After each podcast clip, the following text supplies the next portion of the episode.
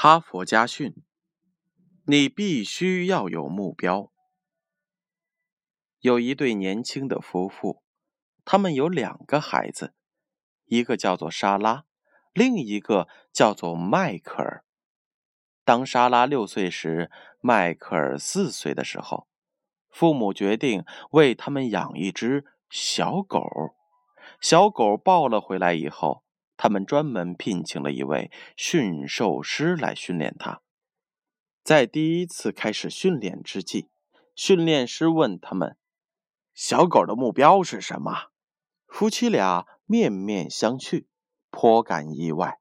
他们一脸迷惑地嘟囔着：“一只小狗有什么目标啊？它的目标当然就是当一只狗了。”他们实在想不出。作为一只狗，还能有什么目标吗？驯兽师极为严肃地摇了摇头，说：“每一只小狗都有它的一个目标，否则我们根本没法训练它们。你们是想训练它的守门，还是为了和孩子一起玩耍，或者只是为了做孩子的宠物？我必须知道这些。这就是它的目标。”在驯兽师的精心引导下，这只小狗被成功的训练成孩子们的好朋友。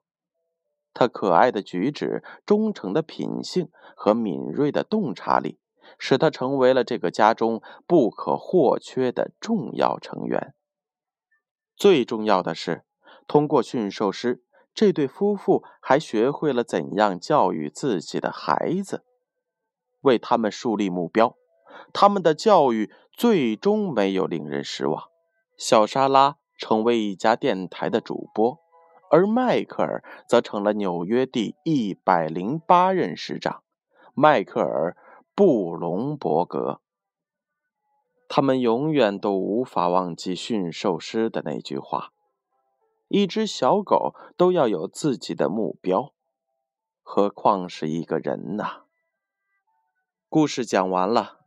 编后语是这样的：人生是一次航行，唯有那些目标明确的人，他们的到达才是自己的期望。没有目标的人，他们不过在盲目的跟从。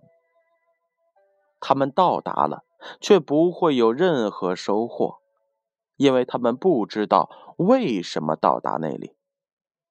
不要把别人的期待当成是自己的目标，你有你的方向，沿着你的方向出发前进，你的终点才有意义。